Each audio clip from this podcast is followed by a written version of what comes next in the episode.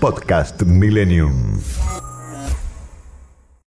Momento de charlar más allá de toda la información, de todo lo que fuimos desarrollando en este día, de- con Martinadis. Por eso decía que un amigo se está en línea. Eh, Martinadis, para quienes no lo conocen, es escritor, lingüista, analista informático eh, y además siempre es un gusto eh, recibirlo aquí en Milenio. Martín, ¿cómo estás? Buen día. Muy buen día. Bueno, ¿cómo está el tiempo por allá, donde te encuentres? Todo muy bien. Todo, muy lindo.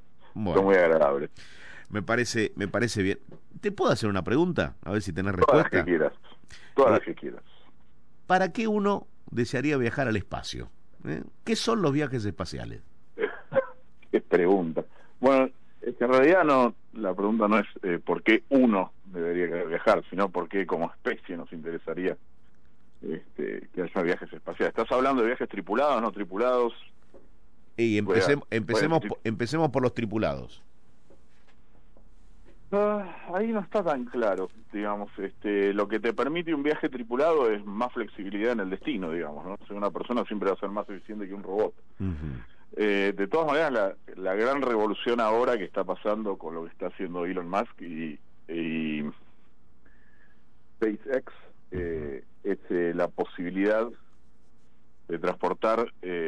Está, está bajando brutalmente los costos de poner, eh, digamos, eh, cargo. Eh, eso significa cualquier cosa, digamos. Eh, estás hablando de maquinaria, o estás hablando de gente, o estás hablando de lo que sea en cualquier punto del sistema solar. O sea, eh, ahora, eh, a ver, para darte una idea, lo que lo que está haciendo ahora con la con el cohete que está armando, que se llama Starship, eh, en la humanidad ha transportado al espacio hasta ahora eh, 500 toneladas aproximadamente al espacio. Sí. ¿no?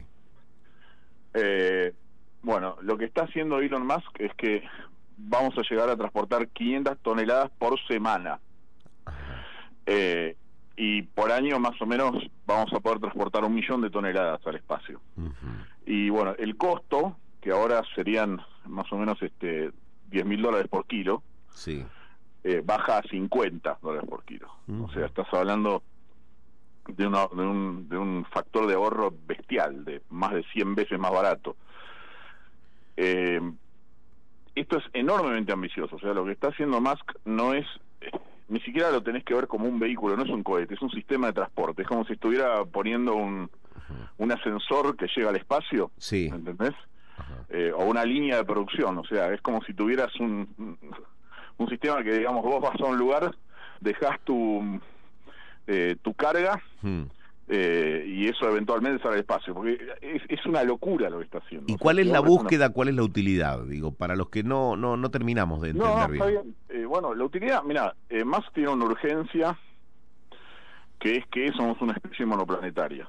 O sea, en el sistema solar tenemos, bueno, ahora tenemos ocho planetas porque eh, Plutón ha sido, eh, le, le han revocado la, la, el título de planeta al pobre Plutón. Pobre. Pero bueno, estamos en un solo planeta. O sea, llega a pasar, bueno, llegó la pandemia, lo vimos. Yo, eh, por eso muchos me preguntan cómo me la vi venir, porque ya la estaba esperando. O sea, está claro que la pandemia es el principal peligro que está enfrentando la humanidad, del tipo, digamos, de problemas. Pero bueno, después tenemos otros, digamos, que son este el calentamiento global. Eh, siempre está la probabilidad, o sea, cuanto más grave es la catástrofe, más improbable es que suceda, ¿no? Las cosas sí realmente graves son infrecuentes. Claro. O sea que, digamos, eh, la colisión de un asteroide tipo la, la que exterminó a los dinosaurios es muy improbable. Pero la, la probabilidad no es cero. O sea, a largo plazo tenemos que volvernos una especie multiplanetaria para sobrevivir. Eh, digamos, no puedes tener todos los huevos en un solo canasto. Digamos, y, y ese canasto siendo la Tierra. ¿Y en cuánto Así que- tiempo, en cuánto tiempo, Martín, considerás que los viajes al espacio van a ser algo, no digo corriente, pero mucho más, eh, mucho más cercano? Eh, de nuevo, tripulados o no tripulados. Pues no tripulados ya lo son. Ya es una cosa de rutina. Ajá. Eh, y tripulados, eh, qué sé yo. No sé, lo vamos a ver eso, ¿eh? ¿Sí? No sé, sí, sí, 15 Sí. años seguro. O sea, porque se va a armar toda una industria, este es el tema. O sea, digamos, cu- ¿cuál es la utilidad? Bueno, los seres humanos somos así, o sea, siempre nos interesan las fronteras, expandirnos e ir más allá.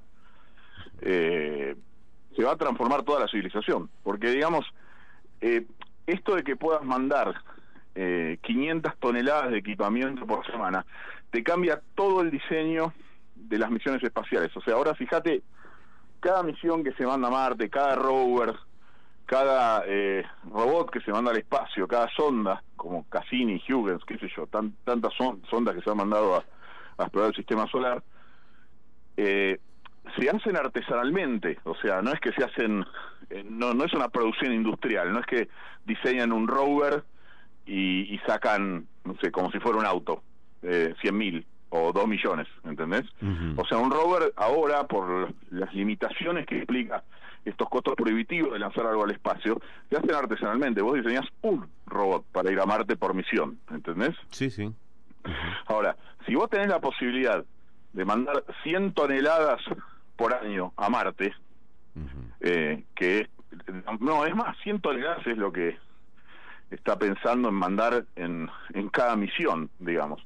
Pero eh, si, si vos empezás a mandar esa cantidad de equipamiento, te, te cambia el diseño, ya no tenés que diseñar artesanalmente, ya puedes mandar, digamos, con cierta, eh, con un poco de rediseño, pero no, no, no tenés que diseñar un rover para Marte, o sea, vas a poder eh, fabricarlos en serie, no solo para Marte, para todo el sistema solar.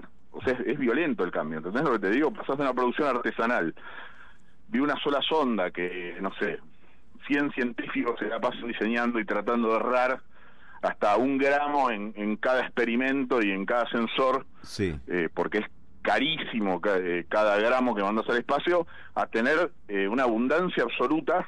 Mm. O sea, si se te baja 50 dólares el, el, el, kilo es nada, ¿entendés? Ahora, ahora eh, Martín, el, la búsqueda de Elon, de Elon Max, eh, eh, digo, ¿por dónde, ¿por dónde pasa? Digo, ¿quiere más poder? ¿Quiere tener más poder dentro de un tiempo? búsqueda ¿Hay una búsqueda económica? No, no, no, no. Elon Musk sueña con el espacio. Eso, eso, eso, es un eso es un niño con sueños que, digamos, se inspiró por la ciencia ficción. Eh, la gente tiene mucho temor a la acumulación de capital, ¿no? Eso es una manera de pensar muy argentina, ¿no? Pensar que si alguien tiene mucho dinero es peligroso, es nefasto, tiene alguna mala intención. Eh, va a acumular poder. Eh, mirá, por ahora lo está usando para cosas muy benéficas, te digo. O sea, eh, lo de Tesla es impresionante, la, fabricación de, de autos eléctricos, o sea, eso va a salvar al planeta, de hecho, o sea, digamos, no solo Elon Musk. sí, es, una acción concreta, ¿no? En tiempos, en tiempos donde estamos reclamando compromiso de los países, bueno, en este caso es una acción concreta de un privado lo viene haciendo hace años porque, bueno, lo que tiene más que es una visión de futuro y hacia dónde tiene que ir la humanidad para sobrevivir. Ese es el primer objetivo, ¿no? Eh, enfrentar los principales desafíos que tenemos ahora por delante y al mismo tiempo, o sea, la idea de estar en varios planetas es muy buena de por sí, porque ahí reducís la chance de una catástrofe en la Tierra. Digo, la gente no lo piensa esto, pero bueno, tampoco pensamos en la pandemia, acá la tenemos, o sea, no es que no es que tenemos que levantarnos cada mañana y pensar si nos va a caer un asteroide y nos, va a borrar del mapa. Pero digamos hay toda una serie de amenazas para la vida en la Tierra sí. eh, que están que así como la pandemia no, no la vimos y de repente estuvo eh, que bueno sí a ver, en un horizonte de planeamiento de 10 años no las tenés que tener en cuenta, pero si vos estás mirando el futuro de la humanidad de acá a 5.000 años, de acá a 10.000 años, de acá a 100.000 años, eh, bueno, sí, tenés, que pensarlo y la verdad que expandirte a varios planetas es como tener varias ruedas de auxilio. Si estamos solo en un solo planeta, o sea, no sé, tenés hay, mil problemas, no me quiero poner a enumerar, pero desde erupciones volcánicas gigantes imparables que te contaminan la atmósfera, o sea, hay un montón de a largo plazo te estoy hablando, no es algo para que la gente se asuste o se preocupe mañana, no va a pasar. Hmm. Insisto, es como que te caiga, no sé, un piano en la cabeza. Este, entiendo, no, entiendo. No, no, vas a salir de tu casa pensando en eso, pero bueno, si estás pensando en que vas a vivir 100.000 años y que todo el día haces el mismo camino y que hay una fábrica de pianos en el piso 20, ya sé, es un ejemplo malo, pero eh, bueno, sí, lo tenés que tener en cuenta, te puede pasar. Entonces, eh, la humanidad enfrenta a toda una serie de riesgos que, bueno, es mejor no estar atados a un solo planeta. Cuanto más distribuidos estés, más probabilidades tenés de... Mucho mejor y claro. Mucho eh, más allá de eso, bueno, tenés toda la exploración, o sea, qué sé yo, eh, esto es la naturaleza humana, ir más allá, explorar. Es lo que hemos hecho. Si pensás, salimos de África hace 60.000 años más o menos, y bueno, nos distribuimos por, por todo el planeta. O sea, la, frontera tiene algo místico para los seres humanos, ir más allá, explorar e imaginarnos qué más cosas podríamos hacer. Eh, tenés proyectos concretos como minería de asteroides, eso haría, no sé, multiplicaría la riqueza de la humanidad, pero por factores alucinantes, porque en los asteroides tenés un montón de minerales que ahora cuesta muchísimo minar y y que en la Tierra existen en proporciones ínfimas, eh, de repente con estos con estos precios para acceder a, a, la órbita terrestre y, si podés eh, bien. eh, digamos si podés llenar los tanques de combustible ahí y dirigirte a cualquier parte del sistema solar y va a haber minería de asteroides. Bien, bien. Y eso es, eso es buenísimo. Me quedo con algo que, que, dijiste hace un minuto y es eh, la necesidad de explorar. ¿eh? Y esto me, me, gusta, es, eh, es, es, aventura, es, es crecer, son muchas cosas. Esta época lo necesita. o sea, si lo pensás, o sea, la, gran gesta de esta época es comprar un lavarropa más barato, es patético. O sea, ¿en serio? Martín, Martín, es un gustazo siempre hablar con vos. Mira, le voy a mandar, porque te están escuchando en este momento, un abrazo grande a, mi amigo Cali junto a Inés. Eh, están arriba de un taxi y te están escuchando, así que eh, para ellos un fuerte abrazo. Dice, pero mira, mira Martín, qué interesante escucharlo. Así que eh, si querés para despedirte, eh, proponenos un libro, que recomendanos una lectura. ¿Un libro de qué?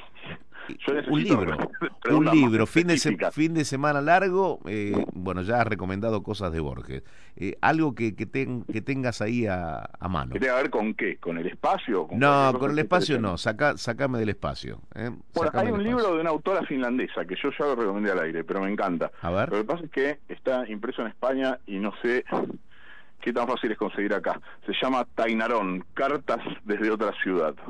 Lena Krohn, es K-R-O-H-N. Eh, es, es, un libro extraordinario, mágico, rarísimo. Eh, de, es literatura fantástica de una ciudad poblada por insectos. Pero, o sea, uno, uno piensa en insectos y piensa en Kafka y en algo horroroso, lo que tiene de esto, paradójicamente, genera más ajenidad es que los insectos son simpatiquísimos. Ah, mira. Además inteligentes, son muy amables.